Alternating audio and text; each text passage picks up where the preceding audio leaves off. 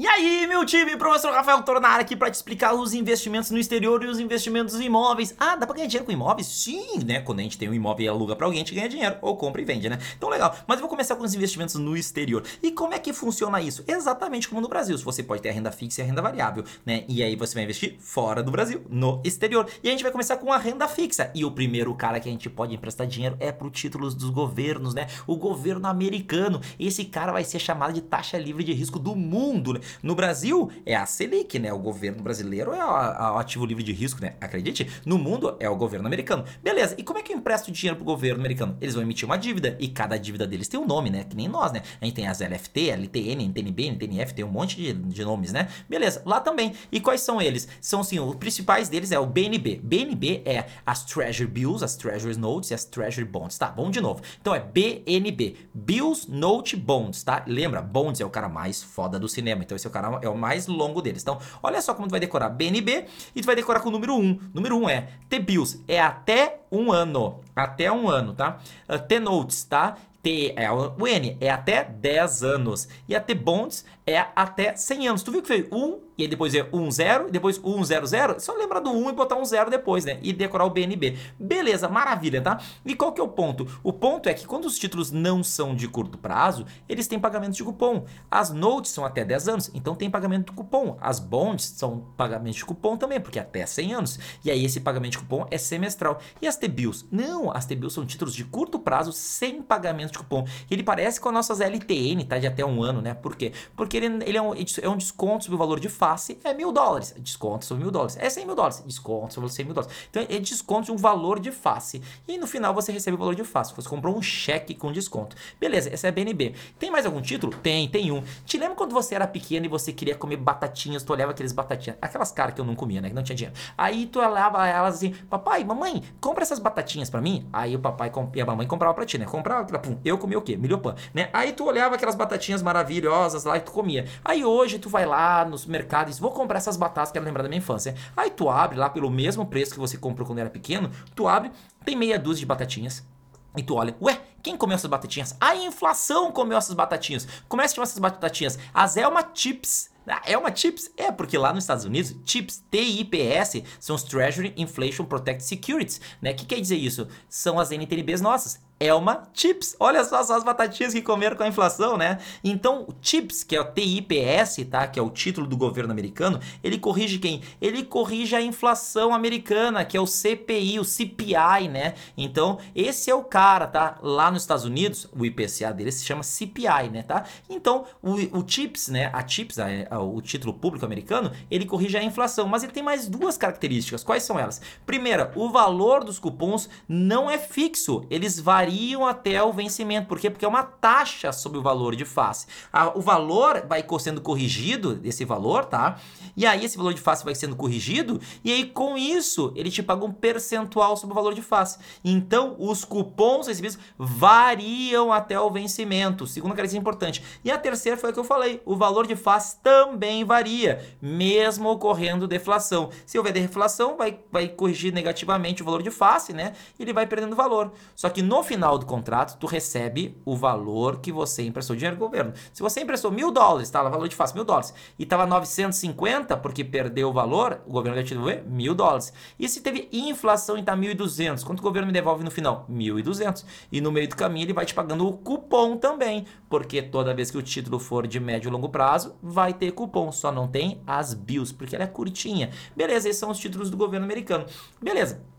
E fora isso, tem títulos privados? Tem, tem títulos privados também. E como é que funciona, tá? Olha só, a Academia Rafael Toro, né? Um dia ela quer pegar dinheiro no exterior. Aí ela vai lá, diz assim: eu vou pedir dinheiro emprestado lá pros caras na Europa lá. Beleza. Aí eu vou lá, como é que se chama esse título que a Academia Rafael Toro vai emitir? Como se fosse uma debenture, tá? E ele vai emitir lá na Europa. Vai se chamar bonds, ah, no, quando a gente chama de bonds, porque isso vai dizer uma dívida de, de renda fixa, tá? Então, bonds. Aí como é que vai se chamar isso? Euro bonds. Ah, que legal, Eurobonds, tá beleza. Aí se eu emitir essa dívida em vez de na Europa, eu vou emitir essa dívida ali na Argentina. Vai se chamar Argentina Bonds? E se eu emitir no Chile vai se chamar Chile Bonds? Não, não, não, não vai botar. Não é Europa, por isso se chama Eurobond.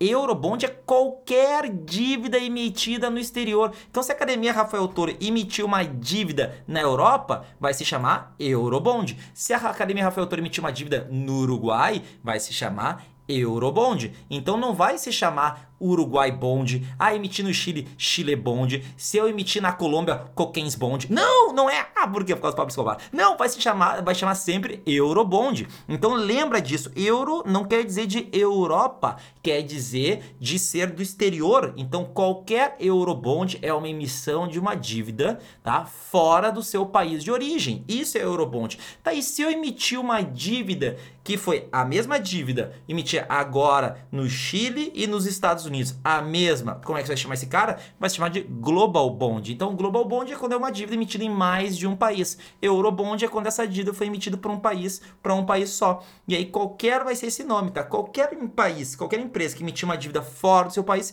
vai se chamar de Eurobonds. E se for mais de um país, vai chamar Global Bond. Beleza. Tem mais títulos? Tem. Tem um cara chamado Raples, né? O que, que é esse cara? Esse cara é igual às nossas operações compromissadas, né? Quando tu vai lá fazer o que? Emitir uma dívida, mas tu diz que vai recomprar comprar ela, tá? Então isso é um rapus, tá? Então é só te lembrar de uma operação compromissada. Legal. E qual é que é a outra característica que nós temos, né? Nós estamos dizendo o seguinte, ó, quando os títulos de renda fixa pagam muitos juros, quer dizer que ele tem muito risco, né? Olha, essa, essa renda fixa paga ou não paga muitos juros? Paga, paga. Então, quando se paga muitos juros, a gente tem uma expressão para isso, que se chama high yield bonds. Ó, high quer dizer alto, yield, retorno, bonds, dívida altos retornos na dívida. Então, toda a dívida que foram high yield bonds quer dizer o quê? Que ela tem mais risco de crédito. Essa é uma característica que a gente fala nos títulos, beleza. Tem mais algum título de, de renda fixa? Tem, tem, tem sim. Qual que é um deles? O outro é o CDB americano, tá? Que é CD, tá? Então, Certificados Deposit. Então, o que, que é esse cara aí? É o CD, tá? Esse é um título emitido pelas instituições financeiras, tá? E eles são títulos exatamente igual ao nosso CDB. Beleza. E qual que é o outro? É o as, notas no, as nossas notas promissórias. Que notas promissórias são essas? Eles são CP. As notas promissórias não são de curto prazo? São. Então esses títulos são chamados de commercial papers, tá? E qual que é a característica da commercial papers, tá? É o seguinte, ó. Elas são títulos, títulos, tá? De até um ano, tá? Um ano, tá? E então, e eles não precisam de registro na SEC. SEC é a SEC, é a CVM americana. Não precisa precisa disso, tá?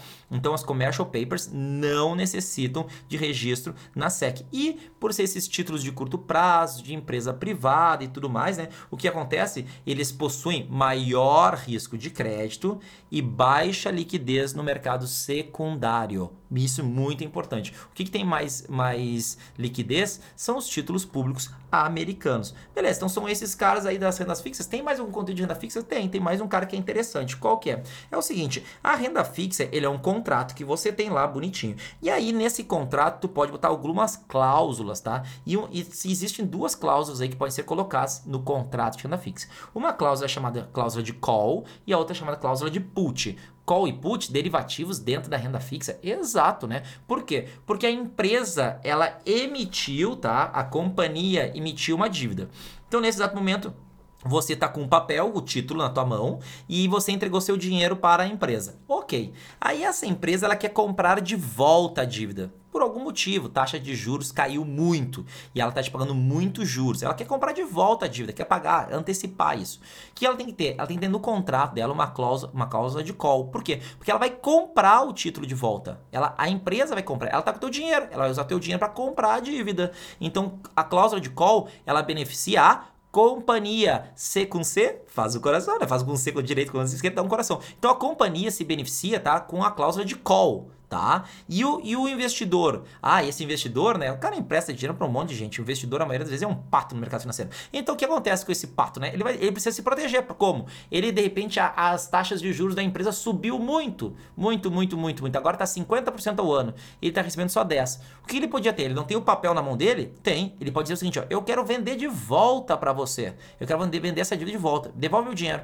Então, ele vai vender o contrato e como é que então ele pode se proteger? Com uma cláusula de put. Por quê? Porque a put são opções de venda. E a put, né? Ela, ela protege quem? P com o pato, né? Então P com P, tá? Então P com P e C com C. Então assim vai te lembrar. Cláusula de put protege o investidor. Cláusula de call protege a companhia. E esses valores, tá? Qual vai ser o valor que vai ser comprado, prazo, isso tudo já está pré-estabelecido no contrato, tá? Não é assim, ah, o valor de mercado. Não, tá aqui, eu vou comprar você por tal valor. Vou vender para você por tal valor. Isso já está pré-estabelecido, tá? Então essas são as características aí da renda fixa que são importantes. Saindo dessa parte, nós vamos falar sobre a renda variável. E o que a gente tem? Nós temos as ações, né? E lá nos Estados Unidos, nós temos exatamente como aqui no Brasil, né? Não temos as PN e as ON? Sim. Só que lá nos Estados Unidos, as PN deles vão se chamar de Preferred Stocks. P, né, com P, preference, tá? Preferenciais. E as ON deles vão se chamar de Common Stocks common, né, termina com ON, common stocks, stocks e ações, tá? Então, common, o ON, vai te lembrar do ON. Ah, beleza. Então, as common stocks são parecidas com as nossas ONs e as preferred stocks são parecidas com as nossas PNs. Por que tu diz que são parecidas?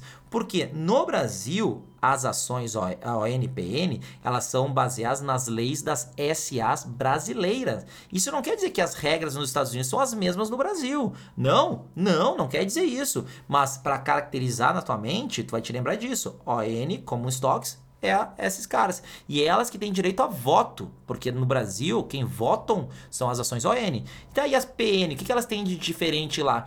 Primeira coisa, tá? É que elas se assemelham com títulos de renda fixa, porque eles podem pagar dividendos fixos, tá? Então essa é a primeira característica. Segunda, né, que ela possui menor liquidez comparado com as common stocks, tá? Porque os caras preferem ser sócios, né, das empresas do que emprestar dinheiro para a empresa, tá? Mas tem menos liquidez. Terceiro ponto, tá? Exatamente igual no Brasil as preferenciais têm preferência sobre tudo, até mesmo em relação quando a empresa quebra a liquidação da companhia, as ações PN recebem primeiro, tá?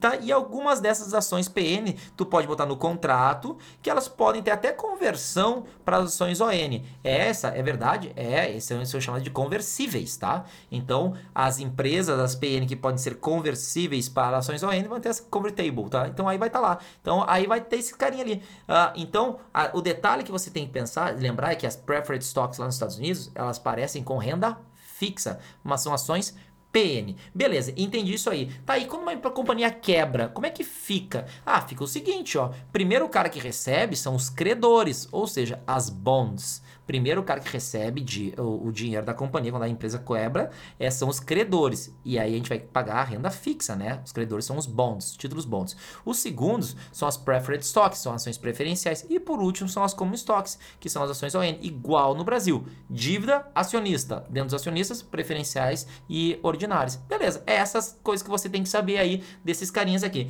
E depois a gente tem a parte dos fundos de investimentos. E os fundos de investimentos lá nos Estados Unidos, os nossos fundos, né? Né? Eles são chamados de mutual funds, tá?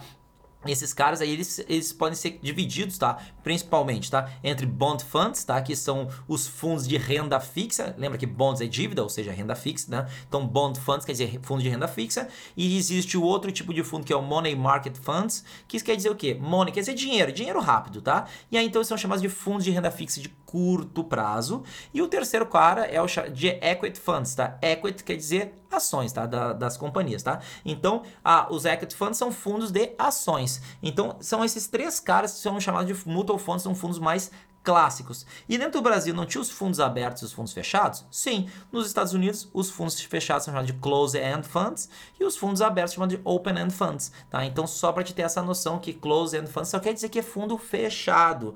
Ah, mas os fundos aqui no Brasil, os fundos imobiliários, eles são fechados? Sim, mas eles são fundos imobiliários e são fechados.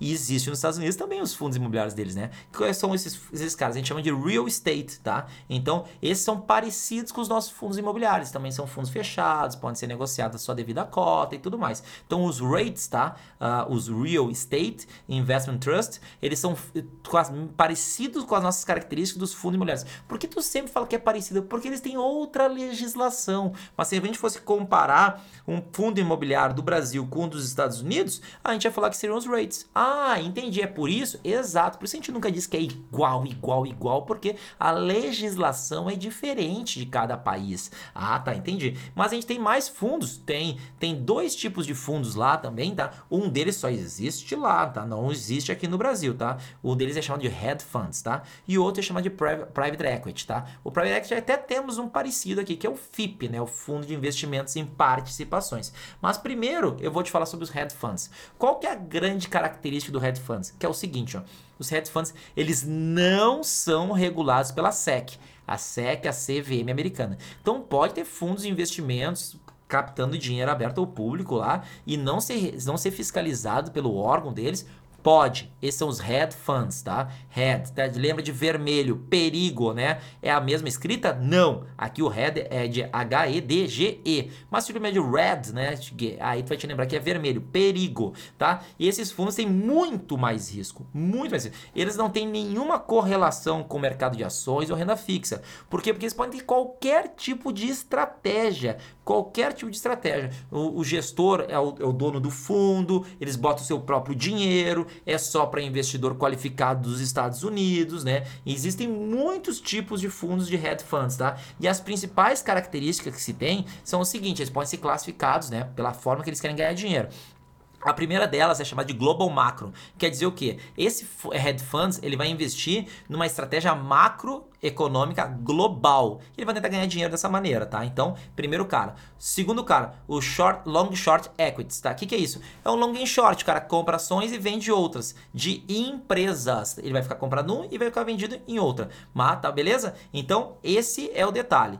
Terceiro cara é chamado de Equity Short Bias. O que, que é esse cara? É o seguinte, ele vai ficar vendido em ações. Equity short. Short é sempre venda. Equity quer dizer ações. Então ele sempre vai ter mais posições vendidas do que compradas. Esse é o intuito. Ele acredita que o mundo vai quebrar, as empresas vão quebrar e tudo mais. Ok. Existe um outro cara chamado Equity Market Neutral. Quer dizer o quê? Esse cara, equity, quer dizer ações, né? Market Neutral quer dizer vai ficar neutro no mercado. Quer dizer o quê? E sabe aquele cara que chama de risco sistêmico? Sei. Beleza, ele vai comprar e vender ações para tentar neutralizar o risco sistêmico, o beta nas ações. Então não quer dizer que vai ficar o mesmo valor financeiro, você vai tentar neutralizar o beta, tá? existe mais dois caras, que esses caras são um pouquinho mais diferentes do que o normal que você deve conhecer. Qual que é? Um deles é chamado Event Driven, que quer dizer o quê? Quer dizer o seguinte, eles vão dirigir, drive quer dizer dirigir, né? E event quer dizer eventos. Então ele vai dirigir eventos. Ele vai tentar buscar oportunidades, tá? Para reorganização de empresas, fazer fusões, aquisições, ver se uma empresa está indo à falência. Então eles vão tentar entrar na companhia, fazer a gestão dela e tentar fazer com que ela valorize. Não vão simplesmente comprar as ações da Petrobras e deixar lá. Não, eles querem entrar e fazer a gestão, né, dessa oportunidade que surgiu, né, e vai dirigir esse evento. Ah, entendi. E o outro cara, que é um pouco diferente, é o Convertible Arbitrage. O que, que é esse cara aqui? É o seguinte, ó. Convertible quer dizer conversão, né? E fazer arbitragem. Como assim? Eles vão pegar o dinheirinho deles e vão comprar debentures. Comprar debentures, isso, eles vão ser credores da empresa, que a empresa vai pagar lá 10% ao ano de juros. Maravilhoso, 10% ao ano. Qual que é o risco quando você compra, você tem, você é credor? A companhia quebrar e você não receber seu dinheiro. Então o que, que eles pensaram? Cara, eu já sei, eu vou comprar uh, essas debêntures, ser credor, mas eu vou entrar vendido nas ações. Por quê? Porque se, essa, se, a empresa quebrar, eu ganho dinheiro com a venda das ações. Eu perco com o, a, a, renda fixa, porque não vai me pagar. Mas eu ganhei com a queda das ações. Beleza. E agora, se subir as ações, se elas valorizarem, eu vou ganhar com os juros da debenture. Beleza, mas eu vou perder com a valorização. Então, quando tu compra uma debenture e vende ações a 10% ao ano, deve estar tá ganhando lá 10% ao ano, você está imaginando que as ações não irão se valorizar mais do que 10% ao ano. Ela não vai conseguir entregar um retorno maior do que 10. Então, se as ações subirem 7 e você está ganhando 10% de juros, na verdade você ganha 10 e perde 7. Então, ganha 3. Então, é uma baita uma vantagem. Então, os hedge funds buscam isso em empresas que vão pagar esses juros, deve estar um juros alto com o valor da ação e ela não vai conseguir né, valorizar mais do que o valor uh, dos juros recebidos. Então essas são as estratégias dos hedge funds. E aí nós temos lá a questão que eu estava falando do private equity. O private equity, esse, ele vai entrar nas pequenas empresas, empresas privadas que não têm capital na bolsa, por isso chama private equity, né? Ou seja, a, a, as ações privadas dela, não porque a companhia é uma companhia privada ou pública, é só porque dizer que são é, empresas que não estão na bolsa, tá? E aí, o que acontece? É aqui que você deve ter estudado muito, muito nos últimos anos, é da startup. Startup é uma empresa que não está na bolsa e vai crescer. Então o que, que acontece? O investidor anjo e tudo mais. Então os private equity, eles buscam essas empresas que estão em diversas fases da sua companhia, injetam dinheiro dentro da companhia e viram sócios. É, e aí a gente precisa saber as seis etapas do private equity, desse tipo de empresa. A primeira é chamada de seed financing. O que quer dizer seed? Quer dizer semente, são, estão em novas ideias. Então eu vou te passar a ordem para você decorar essa ordem. Seed financing é apenas uma semente. Eu penso em abrir uma empresa de educação. Beleza, uma ideia. Pum, bom, é a primeira coisa. Depois a startup, quer dizer que ela já saiu da ideia e ela começa a desenvolver, desenvolver o seu devido produto, mas ainda não teve vendas, por isso chama de startup. Vamos iniciar esse processo. E aí depois é dividido em três estágios: first stage, second stage e third stage. Então daqui a gente vai ter cinco estágios, né? Seed startup são os dois primeiros, depois quando a empresa começa a iniciar sua produção e vender, tá? Então first stage quer dizer que ela começou a vender. Te lembra que startup ela não vende ainda? First stage ela começou a vender. Second stage, a empresa está buscando recursos, né, para fazer a primeira grande expansão. Cada uma dessas etapas que eu estou comentando é quando as, as private equity, as, uh, os fundos de private equity estão buscando alternativas. Alguns private equity querem investir em seed financing, empresas que são recém uma semente. Outras que elas querem pelo menos que a empresa já esteja vendendo. Ah, então já está vendendo, então first stage. Outros querem, querem ajudar a desenvolver o produto e começar a vender. Aí é uma startup. Por isso são fases diferentes e cada uma a companhia tem um preço diferente. Então lembrando, seed financing semente, startup ainda não fez as vendas, né? First stage começou as primeiras vendas, second stage começou a fazer vendas e fazer a primeira expansão, Third stage quer dizer fazer uma grande expansão e depois vem a última etapa, é quando uma, alguém compra a empresa para ajudar ela a entrar na bolsa, ela atravessar esta ponte. Essa ponte chamada de bridge financing. Ah, a sexta etapa é chamada de bridge e isso por isso que é uma ponte entre o mercado privado, né, que não está aberto, não está ainda na bolsa, né, uma companhia fechada e uma companhia aberta ah, e o que, que é o, o, outro nome desse cara é chamado de mezanine, como se estivesse sentado numa mesa negociando. Vamos fazer todo o processo para abrir capital na bolsa? Sim. Ah, mas existem empresas de capital fechado que buscam sócios para abrir capital na bolsa? Sim, existe sim, né? A gente tem algumas empresas, né, que elas não tinham capital na bolsa, vem uma grande instituição, compra essa instituição financeira e abre capital na bolsa americana. E essa etapa, a companhia já vale bilhões de reais, bilhões para abrir capital na bolsa. Então, mesmo assim, ela é uma private equity. Por quê? Porque ela ainda não está na bolsa de valores. Então, essas são as seis etapas do private equity e você precisa saber elas porque pode cair em qualquer uma dessas etapas. Beleza. Aí a gente também tem os índices de referência, acabou os investimentos. Quais são esses índices? Primeiro deles é o MB+, que calcula o risco país. O MB+, calcula o risco país. E ele se baseia no risco baseado no americano. Taxa de juros americano, 2%. Ah, o MB+, Brasil está em 100 pontos. Quer dizer que a gente vai ter que pagar 1% a mais do que os dois nos Estados Unidos. Então a, gente tem, a nossa renda fixa tem que estar tá rendendo 3. Esse é o MB+, é praticamente o risco país. Beleza, mas o principal cara de todos é o VIX. VIX, exatamente, tá? Esse cara, o que, que ele é? Ele, ele é o índice do medo. Uh, o índice do medo, o que quer dizer? É o, é o que vai gerar aversão ao risco dos investidores, tá? Então, que que, como é que ele calcula? Ele olha a volatilidade implícita implícita. Por que, que é a volatilidade implícita?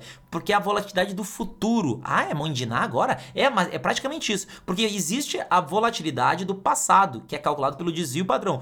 Tu olha o preço das ações de qualquer, qualquer ativo no passado e tu vê quanto oscilou essa volatilidade do passado. A volatilidade implícita, tu vai olhar os seguros. E que seguros são esses? São as opções do S&P 500, da Standard Poor's 500, da, da bolsa lá dos Estados Unidos, da S&P. Então a gente vai olhar os próximos 30 dias de como que essas opções estão sendo negociadas. As op exatamente. Mas por que, que é opção? Porque a opção do teu carro não é o teu seguro do carro? É. Se o seguro do teu carro custa mil reais e agora muitos carros estão começando a ser roubados, você acha que o seguro vai continuar mil reais? Não, uma seguro vai começar mil oitocentos, dois mil, dois mil quinhentos, três mil e quanto mais vai aumentando o valor do seguro, maior a volatilidade. Então, baseado nos contratos de seguros, a gente começa a perceber se tem ou não tem muito risco.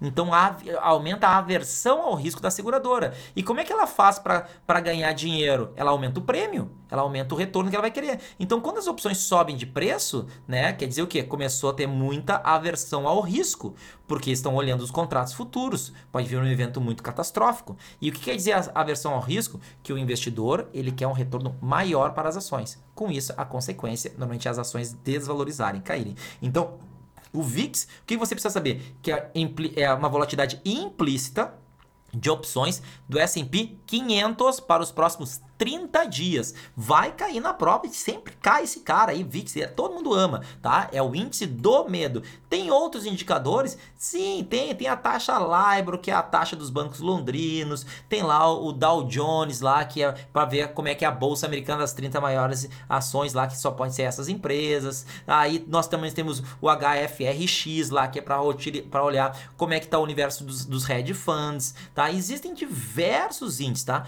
Mas o principal principal deles que você tem que botar na tua cabeça é o VIX. Nasdaq 100, que vai ver as 100 empresas, uh, as 100 maiores empresas não financeiras dos Estados Unidos. Nasdaq Composite reflete toda a nova economia de tecnologia de comunicação. Aí o S&P 500, que vai olhar as 500 maiores empresas, né, lá dos Estados Unidos lá. Então são vários índices que podem existir. E existe também o CDS, né, que é o, o Credit Default Swap, que ele olha o grau de calote, tá, de um país emissor. Ah, tipo MB+, exatamente, né? Tipo MB mais também faz essa função. Ah, e temos mais alguma coisa? Não, o investimento exterior acabou. O que a gente também tem? Eu falei que tem investimentos no mercado imobiliário. O que tem que saber no mercado imobiliário? Primeira coisa, que existem riscos no mercado de, eh, imobiliário, tá? Quais são eles? Primeiro grande risco, risco de liquidez, tá? Dificuldade de vender um ativo. Agora, se tu não pretende vender o ativo, tu não deve analisar o risco de liquidez. Sério que eu não preciso? Não, tu quer comprar um imóvel e alugar para os correios por 100 anos te vai, vai te importar qual é, se é difícil ou fácil vender esse imóvel? Não vai te importar. Então o risco de liquidez, ele só deve ser analisado se você pretende vender. Agora, se você pretende apenas alugar o imóvel, não precisa analisar o risco de liquidez. Beleza. Qual que é o outro? Mercado, oscilação dos preços dos imóveis.